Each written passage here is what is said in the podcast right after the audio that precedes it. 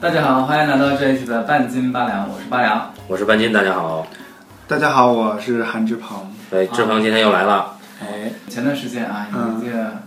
彩虹旗事件，对吧？嗯，是就是对在我们大洋彼岸的阿曼尼卡，美国，对，嗯一件大我事觉得发他生发了，音不准。一件大事发生了。嗯最高法院是以五票对四票，对吧？那九个大法官五票对四票嗯同意了这个同性婚姻的合法性。如果这个消息要是放在很久之前呢，呃嗯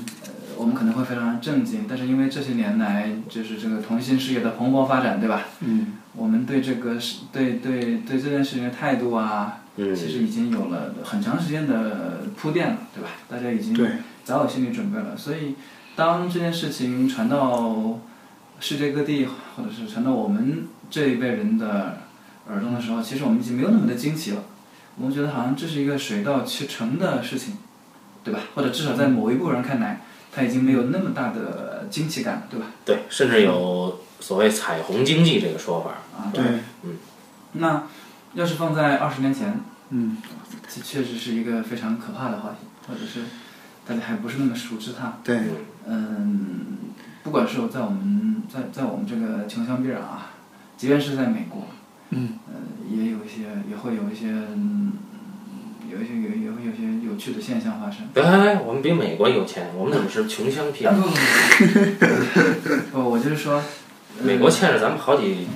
国债，国债，对吧？我就是放到二十年前，二十年前放到啊，哎二十年前，嗯这个同性这个事情吧，嗯啊还不是那么的、嗯被大家能够接受当。然对，尤其美国其实很保守。嗯，对，而且美国人那个也时很保守，候更别说不是我。对艾滋病嘛，对对艾滋病其实还大家还没有特别正确的认识这个对，疾所以九十年代初有一部非常棒的电影叫《费城故事》，对吧？啊对对。病。对，而在《非诚勿扰》之前，《非诚勿扰》应该是九三年对吧？反正是九二九三那个嗯时候。 《非诚勿扰》应该是九三年的奥斯卡奖，我记得，嗯，所以应该是不对，九三九四年吧。那跟他差不多同一时间，同样保守的，比他更保守的东方帝国啊，我们同样保守，东比方他国更家保守的东方国家，东方国度。 东方国度，嗯，我们也有一部可以和《非诚故事》有相似主题，不能说相似主题吧，他们其实不是那么相似的主题。对，我们不做比较，不做比较对对对。那么呢，我们也有一部和同性有关的电影嗯，啊轰动一时，那就是李安导演的《喜宴》。这个片子大家都看过啊？看过，家庭三部曲的第二部啊，对，对我相信听我们这个听我们这个播客的人，应该基本上应该都是看过的。《喜宴》这个片子，它就是讲同性的。嗯，对嗯想想啊，二十二年前，九三年的一个片子，它就已经非常大胆的谈到了同性这个话题。嗯，那它不是简单的谈啊，因为我们知道电影，你不能说只是抛出一个问题。当然，电影本身它并不负责解决问题，对吧？对。但电影要抛出问题的同时，要要把这个问题，要把它从各个角度，要把它去揭开，让你更加清楚的了解这个问题。嗯这是一个电影故事的任务，对吧？嗯，嗯那么这个呢，嗯、我是在两千零八还是零九年左右的时候我在看，嗯当时给我就是确实很深刻的印象。我小时候应该是两千年左右，我就知道了赵文轩。两千年左右，你小时候，哎我觉得我们说话 要符合常理。啊，两千是两千年左右，就是那个时候不是大明青宫大明明宫词词嘛啊，里对面有赵文轩， 对不对？嗯，对，那个时候我就已经知道赵文轩了，对但我当时对他完全不了解，就是我觉得哎，嗯这人除了很帅，没别的，对吧？嗯好像也不是很有名的演不，员。我我不同意，就不是说除了很帅没别的。赵文轩这个演员啊，从形象气质上讲，我觉得他是唯一一个能够演出魏晋风度的演员，就只有这个，哦，但嗯是啊所你以说在大明宫词里，对对对所以我们用一个字概括就是帅嘛这不是帅，啊，范儿飘逸。啊飘逸飘逸啊飘逸，就觉得他飘逸。结果没想到这么多年以后才发现他看他很多年前原来就拍了一部这样的片子，但是哦我觉得这个片子跟他一点儿都不违和。嗯，我也觉得不会很是对，这还第一部戏吧，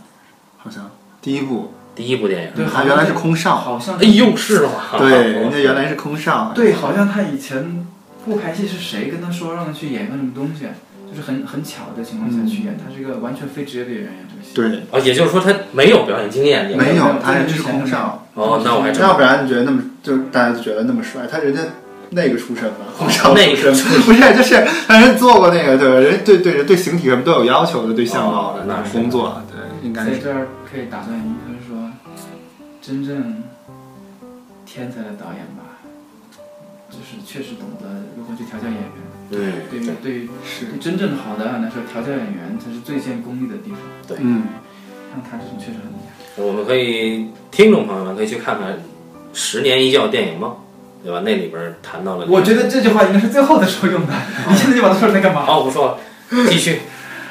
嗯，然后我说完 了，关于赵文轩这个演员，我们不能再说赵文轩 了，妈的，可以说，他说两句，人家说啥？赵文轩呢？这个在影片当中演的是一个，呃，从台湾去美国的一个算是新新型移民、学术移民吧，相 当于是，建筑师反正就是一个白领，就是有点像学术移民。啊，是吗？那大家知道，在九十年代的时候，因为那个时候，呃，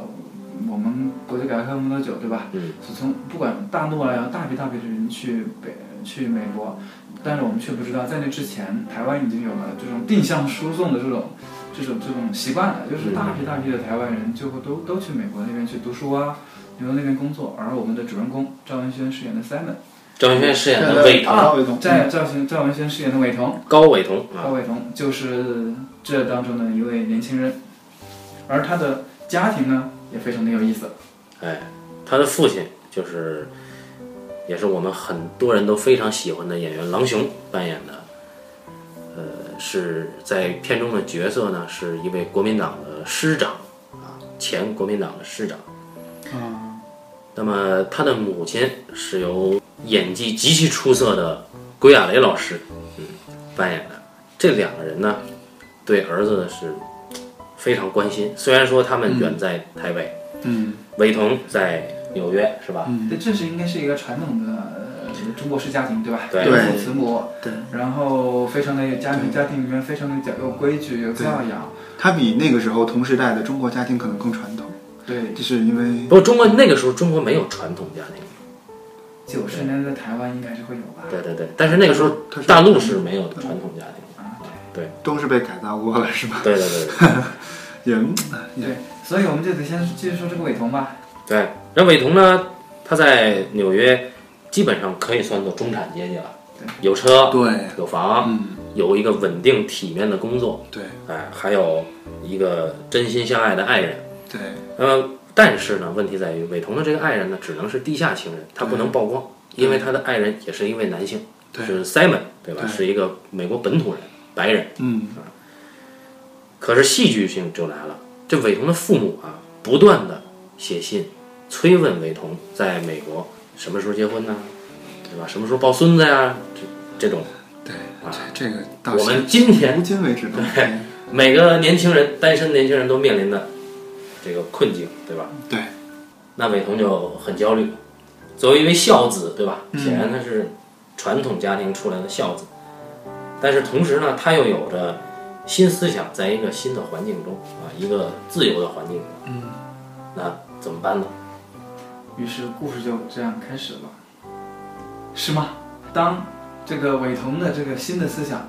和父母的紧紧催婚，嗯，然后撞在一起无法调和的时候，伟彤就想了一个馊招，嗯 哎，而这个馊招就是整个故事的开始、发展、对。高潮和结束。这个到现在没有变，现在也有所谓的行婚这种嘛，对吧？这个对没有办法。对，但是到具体它这个后面怎么怎么样的细节呢？其实我们就不说了吧。对啊，这这个我不得不赞叹李安用演员啊，就是那个《喜宴》那个片子里用的，就伟彤行婚的那个对象是高金素梅嘛，对那个金素梅在那个片子里的那个状态嗯真的太漂亮了，啊，而且金素梅这个人就是就是呃，没有看过电影的听众朋友可能不知道啊，嗯哎，这个人是神人，这个这个嗯伟彤的选择方法是用的现在流行的行婚这种手段，嗯就找那个女生，嗯然后跟她假结婚，然嗯后啊先把父母给糊弄过去。嗯而找这个女生呢是高金素梅，这个高金素梅这个呃这个这个演员吧，我们先不说演员，就是在片中呃的这个背景啊也很有意思。记住，她是一个来自上海的女艺术家，画家，嗯，那有趣的地方就在这里：第一，九十年代一个人从上海到嗯北美；嗯第二，他是个画家。嗯，大家有没有联想到什么？没有啊。嗯，其实那个年代，你只能模糊的说，其实，在九十年代初，大陆有一批年轻人移民到美国，对吧？所以作为这个年轻人的代表之一，高金素梅扮演的这个呃不要说在年龄代表，就是年轻人当中的一位。啊对，她其实非常有代表性，他的他的整个在那边的生活其实是有一定代表性的，代表就是了说她对对环境的一种选择。对他希望，你想他是学他是艺术家画家，嗯那么他是觉得在国内他没有更多的机会，或者说他希望有个更加艺术、适合他艺术天性的一个自由自在的环境当中嗯去表达自己，所以因为这种因为这个艺术梦想来到了美国，嗯到了美国之后呢，发现事情不是那么回事儿，嗯资本主义根本没有想象那么好，然后这个混的也不怎么样，对，每天她租住了伟同的远在郊区的一一栋经常出毛病的房子，房租她也交不上。对，还不交钱，伟同作为一个很善良的房东呢，每次都被他欺压。 但是当爸妈就要来的时候，伟同想起了一个馊招，不如找他行婚吧。就只是演一下嘛，也没结婚了吗？结了，结了呀，当然结了，第一他俩结了婚，哦哦第二。喜宴喜宴嘛。哦，对对对对对对对对嗯对第对，二，这个演这个角色还怀孕呢，哦高金素梅饰演这个薇薇嘛，她的角色名叫薇薇，对，嗯演员中薇薇还怀孕呢。因为哦对是我想起来了，父母是一直逼着等着，等到薇薇怀孕了，这个怀孕很有意思，因为是喜宴，很多中国人都去了，嗯在美国的华人朋友啊也好嗯都去了。去了以后呢，大家就要闹洞房。嗯这一闹洞房呢，伟同跟薇薇两个人都喝的挺多的，嗯就关在一个宾馆的一间房子里面。嗯两个人就就啊结果有了夫妻之实，嗯没想到就微微一下就怀孕了。但是这个怀孕对于伟彤自己来说很成问题，因为大家要知道，伟彤是有爱人的，是对是同性爱人 Simon，、嗯他没法跟 Simon 交代。对而且对于伟彤自己而言，你让这个微微怀孕，你的性取向到底是，对吧？这个其实是很纠结的。其实事实上应该也很难存在吧，我觉得，对吧？而且就一下就怀孕了，这事儿也够狗血的。当然，李安导演其实对戏剧性的把握是非常功力非常深，所以我们嗯不在这儿质疑这个。对，OK，哎对，我们继续去聊这个。那么，为什么会有这个喜宴呢？其实我我看这个片子，给我印象最深的是郎雄扮演的这位老师长，嗯，他到了纽约以后，势力依然在。哎，有一个他多年的对对老张部下，对吧？对，看见老张在纽约已经开了很大的饭馆，结果就碰到了他当年的老师长。嗯，既然师长的儿子要结婚，一定要在我们这儿办。好，他这一热心不要紧，这喜宴在这儿办了，结果弄出一孙子来。是，这就是李安导演就厉害就厉害在，整个影片以中国人的呃文化嗯习惯嗯，作为戏剧的肇始，对再以中国文化习惯作为戏剧的高潮的一个煽动的动力，对，最后还是以中国的习惯把它做了一个结尾，因为是最后没有答案，对，老头儿是知道的，到最后，对你这个说的特别好，就是他其实还是从那个，包括他选择这个讲述这个事情的角度，是从家庭家庭伦理的一个角度去讲。他不像好多西方的片子是可能从平权的角度，包对括对对比如你提到的那个。那个费城故事什么的，其实他是讲他他不是一个，他是讲的是，其实跟社会相关的，是社嗯会把它当成一个社会议题来讲的。美国人想法对吧很简单，对，然后其实他没有考虑，其实但是其实这个事儿放在中国来说，放在华人社会来说，肯定最终是一个家庭关系的对，他对家庭关系的一个冲击。其实我们没有太去，其实包括我们现在看待同性恋的问题，可能也并不会觉得说他对社会造成什么，嗯就是他可能还是他首先他瓦解的是家庭细胞嘛，就是说他对这个有传瓦统解的家庭结构对对对，这个是，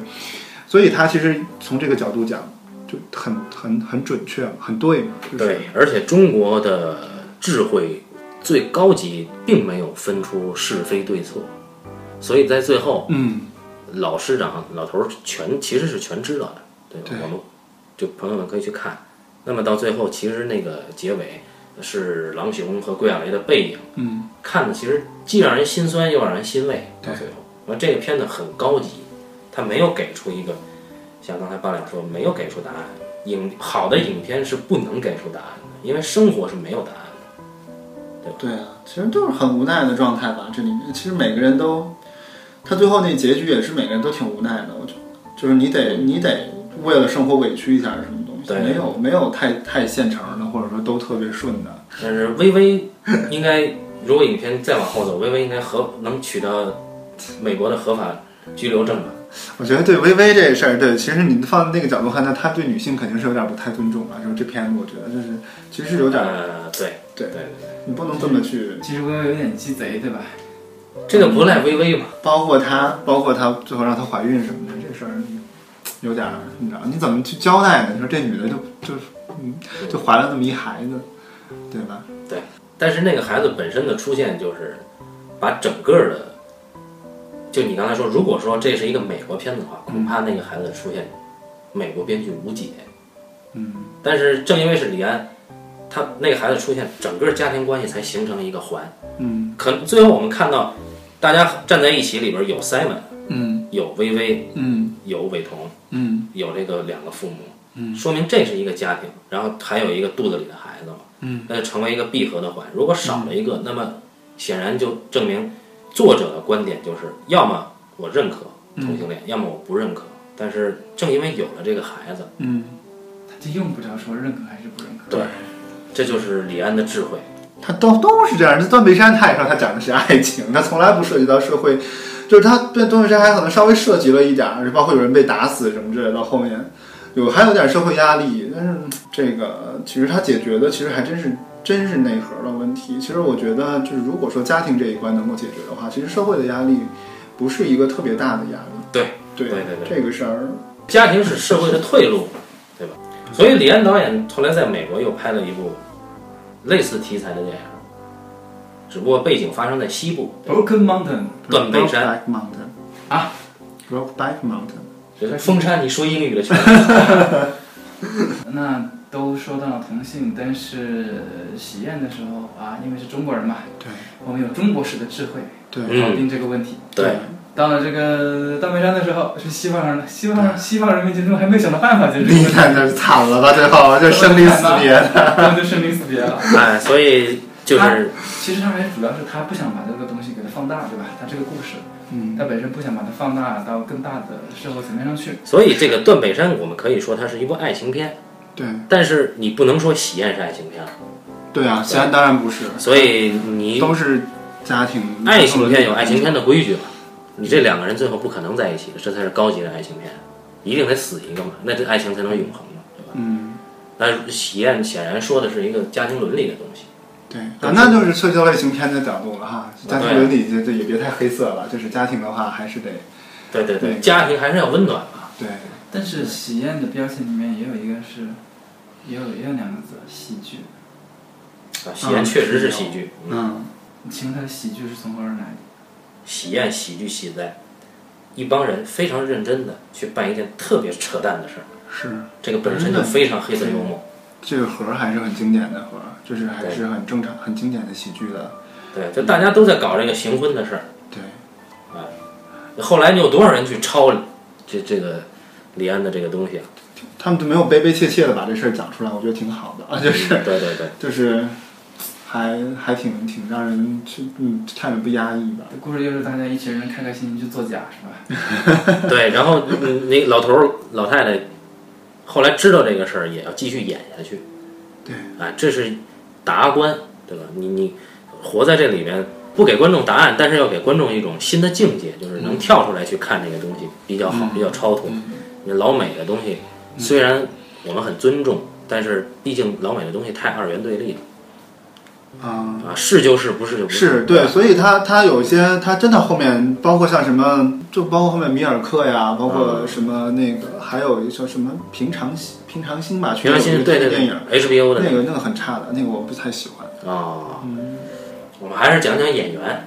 嗯对，我刚刚就想说，高金素梅这四个字好像很耳熟啊。呃，为什么大家啊、当时她不是叫金素梅吗？为什么是高金素梅？我们看另外一部影片的时候，我我知道她叫高金素梅啊，就是一个旅日导演叫李英，李英导演拍了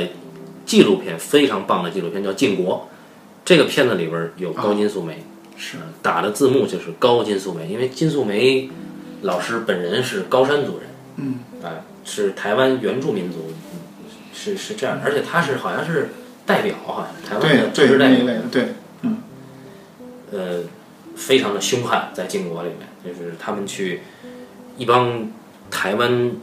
原住民去到靖国神社要讨回他们祖辈的骨灰，嗯啊，然后高金素梅毕竟是演员嘛，而且是就是政治人物，所以她代表大家去跟靖国神社的代表去呃争论这个事情，那个气场真的是太厉害了，演员的气场确实不一样。当时这个影片给出来的男女主人公在形象上真的无可挑剔，就是赵文轩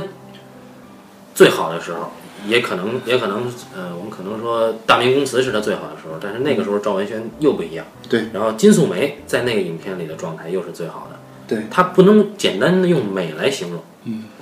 我其实很佩服这个片子里面每一点呢，就是，呃，我们看过好多的华人，或者是说留学生，或者是有梦想的年轻人，对吧？嗯去美国那边打拼的这些一些生活中的，包括北京人在纽约，对吧？嗯，那是我最爱的国产啊电，视剧。很早很很多年前就有了。后来你包括那个那个那个呃冯导那个片子啊，那个不见不散。啊，不见不散，对吧？对也是中国人在美国打拼。嗯，都有。但是你看他，就是你安排的中国人美国打拼，跟他们就很不一样。他就是没有打拼嘛，我们 的他不说打拼啊，啊，李安那已经成功了。不是，我是说那个中女产孩薇薇啊，你说哦，于从他哦那儿哦其实那那还是有的。对你你再再往前，你要是往前倒一点，倒到那个嗯呃张婉婷的那个非法移民那儿去，对吧？嗯嗯，啊外面八十年非法移民八八五八六年吧，你可以看到，就是我们大陆拍的这些嗯这个华人中国人去嗯美国去打拼的，那真是一个苦大仇深啊！嗯你看，就是一个李安拍的，一个张婉婷，这样张张婉婷拍的啊，嗯就是华人的美国，他也很辛苦。你包括那个呃《秋天童话》里面的船头尺，对吧？发哥嗯，也拍的很辛苦，但那个气、那个心气不一样，不知道为什么。就是嗯原因在演员。我觉得也不仅也还也有也有李安自己在那边待那么长时间的原因。嗯他因为他也大家都知道，他之前待了好几年，对吧？嗯，在嗯上面干，就是是不是人人一开始的那个锐气给磨尽了，到后面之后就会变得宽容一些。我看他在看待那个，你刚刚说，嗯嗯，导演对这个薇薇这个角色的处理，其实是不是有点点有失尊重，对吧？嗯但是我倒是觉得他倒是对这个角色挺宽容的，因为我记得印象当中啊，包括薇薇那天晚上那个嗯生就是怀孕啊，有假他戏真有做有他主动的成分在里面，因为这个东西是这样的，你两个人如果都完全都没有那个的话，其实当晚就算喝了酒也不是很难发 生也 很难发生嗯嘛。所以我一开始是有点这个的，但他还是很，我觉得他是蛮宽容的在，嗯在在在处理这个处处理这个角色，嗯他并没有，反正我看完之后觉得他并没有对于微微的这个行为或者是嗯他的之前什么，就没有什么特别偏的态度。包括他之前那么邋遢，对吧？嗯，没有，那不叫邋遢，啊，就是那是一个艺术家应有的颓废范儿就是就是很颓废，之前是很颓废，啊。然那后个脏兮太兮的，太漂亮了，那个。对，脏兮兮的，然后那个房间也漏水啊，就是整个就一就一底层那个嗯底底层，但是在那个底层当中，他自己，你别看他面对那个呃伟彤的时候，相当的那个嗯呃没钱对吧？嗯按道理应该就是别人是不是把门躲把门关起来啊，就是不让房东找到自己怎么样？他没有，他随便那两个人就 缠着人家，不是他要以身相许抵债啊。啊，对，就是他对自己很有信心，就是他在那个他也没就是，就挺奇怪的。当时我看了这个，我当时我想啊，我说这个人很大方开朗，对吧？就是不是他，其实他喜欢本贝童的，只不过没有真挺招人喜欢的，没有这么说。嗯对他挺招人喜欢，所以他后面其实有主动的成分在里面，嗯我觉得不是伟霆主动，应该是他主动，是所以他主动了，然后怀孕了，嗯但是你即便她怀孕了之后。他也并没有拿这个东西去要挟嗯说什么，他也没他也没去要挟，和他反而跟那个 Simon 和他一起，Simon 和伟腾一起嗯建立打造了一个精心制造一个平衡，啊，然后把这些一起互动过去。哎，这这个他这个格局，就最后的那个结这个格局，就是让我想起前段时间啊，台湾不是有一个特别热的议题嘛，就是叫多元成家理论。啊，就这是是个多元法。那个我我还跟那个咱们那个台湾的同学小峰还还问过，就是他的那个意思就是，当然这个他特别先锋，所以肯定是遭到了很多社会社会上的人的反对嘛。这个我觉得也是有点乌托邦性质的，他已经不完全是什么同志平权或者说给同同性恋婚姻权的问题了，他是多元成家的意思就是，比如我们三个是好朋友，嗯但是如果我们三个都是独身主义者啊，啊，我们不想那个结婚的话，嗯或者说因为我们种种种原因我们不能结婚的话，那我们三个是可以申请。通过法律程序组成一个家庭的，嗯当然我们三个不需要有任何的肉体关系哈、只是只是朋友就好了，嗯对吧？就是我们组成一个家庭，组成一个家庭之后呢，那我们就会享有一些，比如说福利，签在手术台手术的签字权、遗产的继承权，就是它其实是把家庭的观念扩大化，那而不是说只有夫妻才能结成家庭。能养小孩儿，你要想就 OK，但是这个具体的细则，嗯我觉得都要去谈。但是我觉得他这个构想是很有爱的一个构想，就是或者说，比如说一对夫妻和我，那就是就是我们都可以，因为他其实家庭只是就保保障你一些权利，遗产继承啊什么什么这些，就是只要你愿意就 OK。它是等于颠覆了血缘关系和爱情关系。对，对，当然，很多男女结婚也并不嗯也不一是定爱爱情，对，对对对对，呃，我认为我们应该首先说明一点，现在在这儿说话的三个人，呃，一个已经成了 家，他有自己的家庭，另外两个也打算各自建立自己的家庭，所以听众朋友们不要有另外的想 法。我觉得有什么想法是这个无所谓，我们不提供答案，对吧？但是我们觉得我们在这儿，我是绝对不会跟志宏的家人组这个家庭的。 对，我为什么会跟他组成一个家庭就是啊？我这对就是只是举例子嘛，但是我认为这个制度其实是挺好的，就是因为我觉得这个社会上总是有一些人，就是说，说他可能由于种种原因他不结婚，嗯，或者是说他不想他结不了婚，对，当对然吧肯定会有这种人。啊对很多人，所以就是说，其实他这个多元多元成家法案呢，是给他们一个出口，就是说，当然你你想有拥有就是长传统家庭的人，你还是可以传统传传统成家嘛，对吧？他不是说提倡这个，嗯，只是说有一些人通过传统的方式成不了家，那你必须要给他一个合法的保障，那就叫多元成家。因为这世界上，我相信不只是同性恋结不了婚。普通的任何人都有可能因为某种原因无法以前农村老光棍太多了，那些娶不着媳妇儿的，就是你让他们，他们那成一个家嘛，对吧？有权利义务得到保障嘛。我认为这是特别好的一个法案，对对但是我对必须承认它超就前这。样但是这个多元法案多元成家，这个法案就太超前了，因为不不你换个角度去想，其实，嗯，李安最后的解决，其实就是用的这个多元，多元成，但是有李点安的那意个思。解决嗯是以血缘为基础，啊对以爱情为纽带，对，最后多了一个骗局，嗯这样组成了一个默认的东西。不管怎么样吧，我们可以猜到最后的这个韦彤、Simon 和薇嗯薇可能会成为一个家庭。这个啊，你看情感上可能会是，前一但是段觉得法律上可能难点儿，是这个意思吧？大概是两千啊，二零一一年前后有个片子，美国片子叫《孩子们都很好》嘛，对，是那个谁嘛，呃，朱朱莉莉安安摩摩尔和那那个安妮特贝安宁妮特嘛，贝宁，对吧？他们两个演一对女同性恋，然后对他们抚养了一男一女孩子，他们对是呃捐精对吧？是找的是捐嗯应该精，反正是应该是有血缘关系的孩子吧？对对对吧对中国人嘛哎，那么以这样一个家庭嗯，为故事发生的环境对去讲，对他们去寻找这个孩子生父的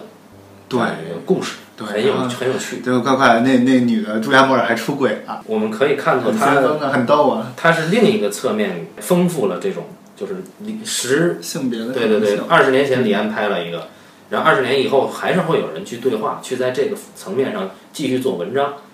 啊，而且这个片子它是跳出二元对立模式的，它最后也对没有给答案，对它就跟片名一样，孩子们都很好，这个片名出来以后，你就觉得，哎，其实很超脱，很温馨，就孩子们对很好就可以了，对对吧这这嗯这个再过二十年，我相信在这个层面上还大家还是会讨论的。是一部彩虹法案通过，我觉得不会影响，根本人心人在心中的看法是对是慢慢去改变的，不这是个一个法案能够去改什么。你说你说像美国这个种族的这个这个东西，到现在了，对吧？早就已经平等了，是是原则上、法律上，但是你看这个，啊，我们莫论人非啊，美国美国的事儿咱们不提美国那些东西啊，就是在喜宴里边啊，嗯，对我是想说说狼雄的。好，老师长郎雄这个人其实是一个儒将，可以看得出来，因为他本人嗯，好像也写书法吧，在这个在这片子里面，对就跟推推手也是他演的，对推手他本身就是一个太极大师，然后书画了得，在这个片子里边呢，呃，身份上可能更高，就是是个国民党的师长，但同时呢，他其实是以书香门第的观念去教育孩子，嗯他对韦彤并没有像像这个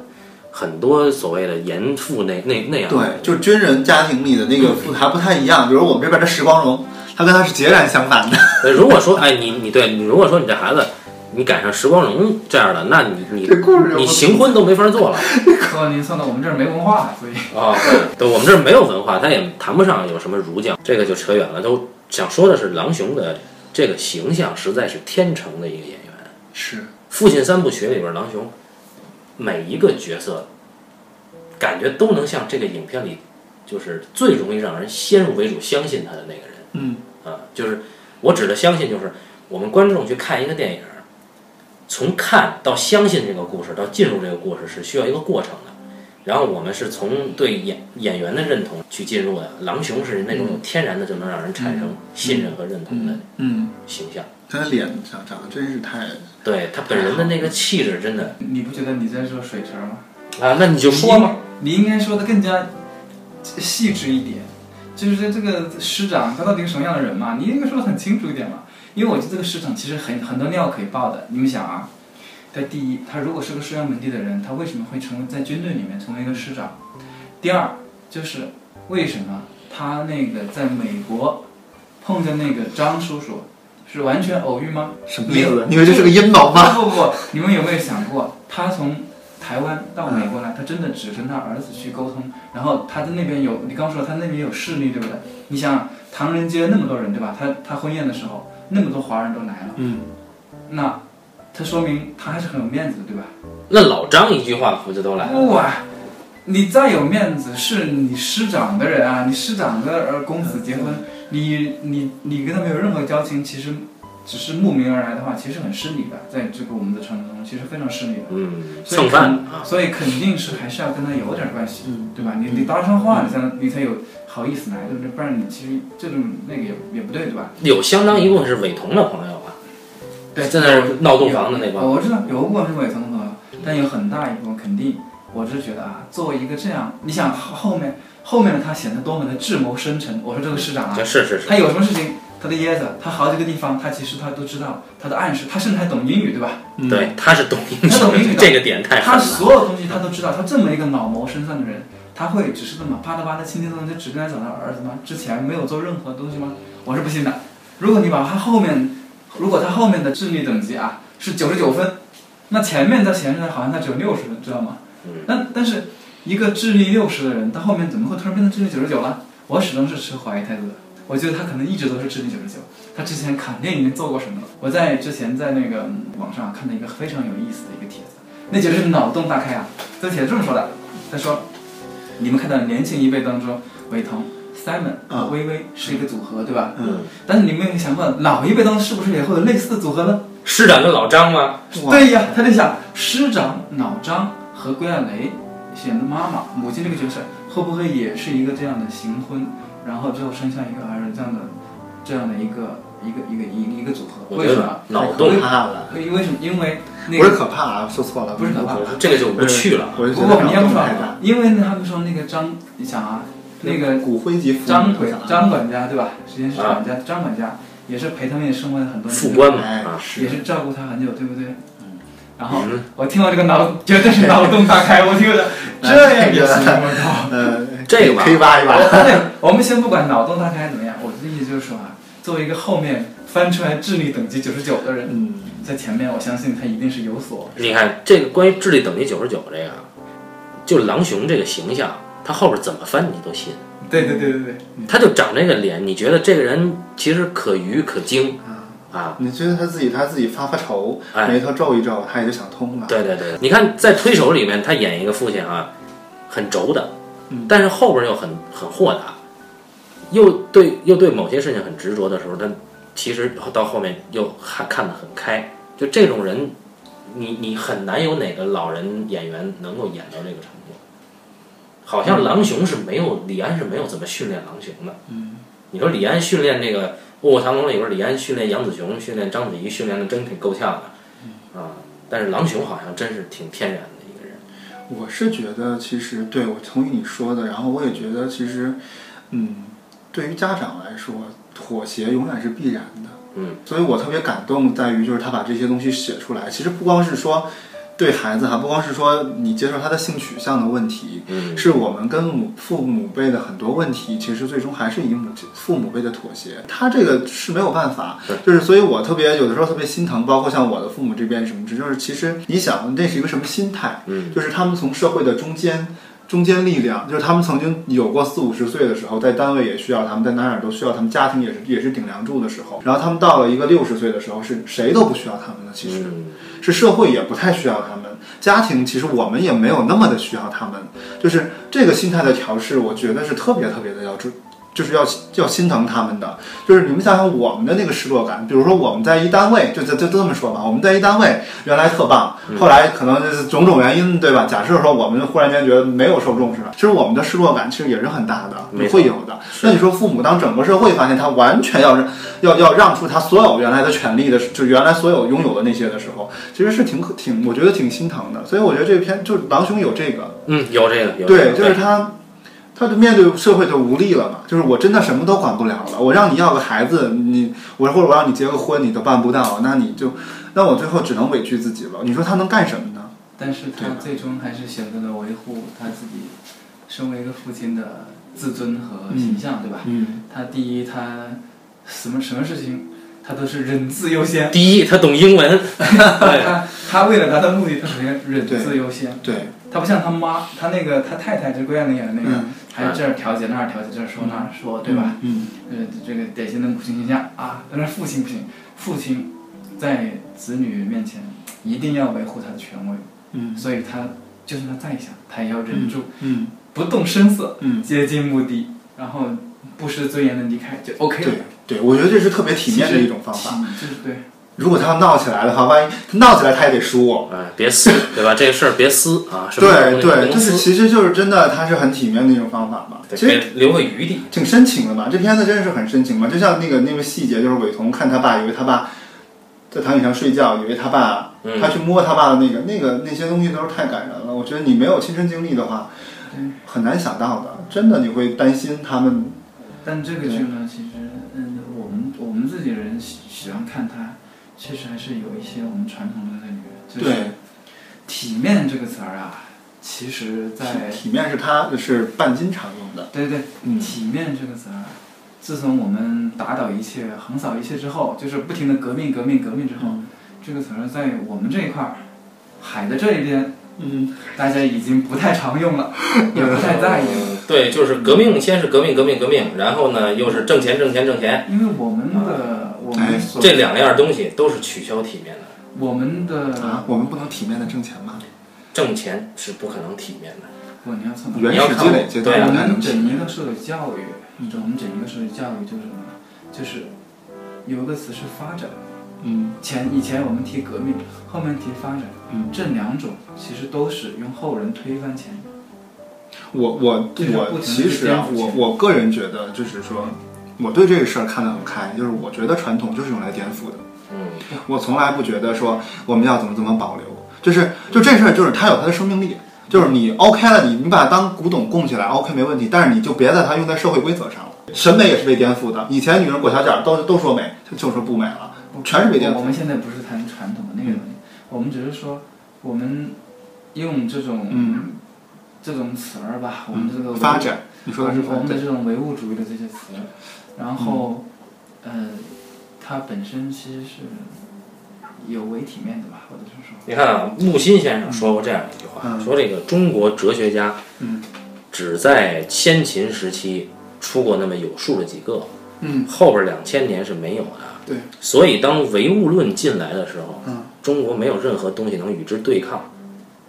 那当然，对抗不是说谁赢谁，嗯而是一种融合。对抗的结果一定是融合，没有任何一个东西能把任何一个东西彻底杀死它。嗯但是因为中国两千年已经透支了自己的哲学，嗯，所以当唯物论来的时候，我们一切都向唯物论看齐。那么革命，革命，革命，挣钱，挣钱，挣钱，全是他妈狗娘养的唯物主义，所以嗯。不可能有体面。在唯物论进来的时候，其实它文化的话语权已经很少了。那个时候是战争的年代，我觉是得我们战已经争和那个战争伴随着战争和权力而。我觉得我们是不是有点跑题了？那么我们再说回到演员，狼雄这个形象呢，就是这志鹏已经提了，对吧？他它其实承载了很多中国深沉的情感的这样一个形象。那么，在《推手》《喜宴》和《饮食男女》三部曲里面，狼雄是铁打的不不变的角色，嗯啊，都是父亲。然后以至于到了《卧虎藏龙》，看得出狼雄身体已经不太好了，还要出来演个王爷，对吧？嗯所以李安肯定特别喜欢这张脸。嗯为什么我不说归案雷了？因为我觉得这戏里面的归案雷不如那个《饮食男女》里面的归案雷。啊我我们我们先说一说赵文轩啊，为什么赵文轩演这个角色大家能信？嗯在我看来啊，就是华人里面演同性恋能我能信的，或者说我能觉得让我看的舒服的，只有赵文轩和张国荣。啊，啊对，所以他两个人的共性我我其实看蓝宇特别不入戏，我觉得那俩人就不像，不像，不像，反正就不能就是你在形象上你觉得不合适嘛。就是形象上倒还他俩形象的问题，呃，张国荣和赵文轩其实都有共性，就是他俩有清气，就那个气啊可以用一个字，就是清字。所以我是觉得这两个人，唯一有这两个人可以演到这种。嗯所以古人有说那种什么雌雄同在的境界啊啊，可能其他的演员我是没有发现的。以李安导演眼睛真是真毒，嗯他的半斤说的很有道理。对于演员，李安导演不只是眼睛毒，就是训练演员其实也非常毒，对吧？包括在拍《卧虎藏龙》的时候，我们可以看看一一本书，叫其实是李安导演的嗯，呃《李安传》，对吧？是是叫《李安传》吗？不是十年一觉电影，对，那是主标题，副标题是《李安传》还是？忘记了，但是反正不是是算是别人整理的，对吧？是他张亮贝的，对嗯大家可以去看一看这本书。对其中也提到李安导演怎么怎么看待陈凯歌导演，哦呃，就是不停的去跑电影节这件事儿啊我们不要黑凯歌、任波切了好吗？啊。那那个就是感谢大家收听这一期的半斤八两，感谢志鹏，然后我们下期再谢见，拜拜。嗯我们也要感谢李安导演给我们提供的这么多可以谈的东西，对吧？对我们已经完了。好吧。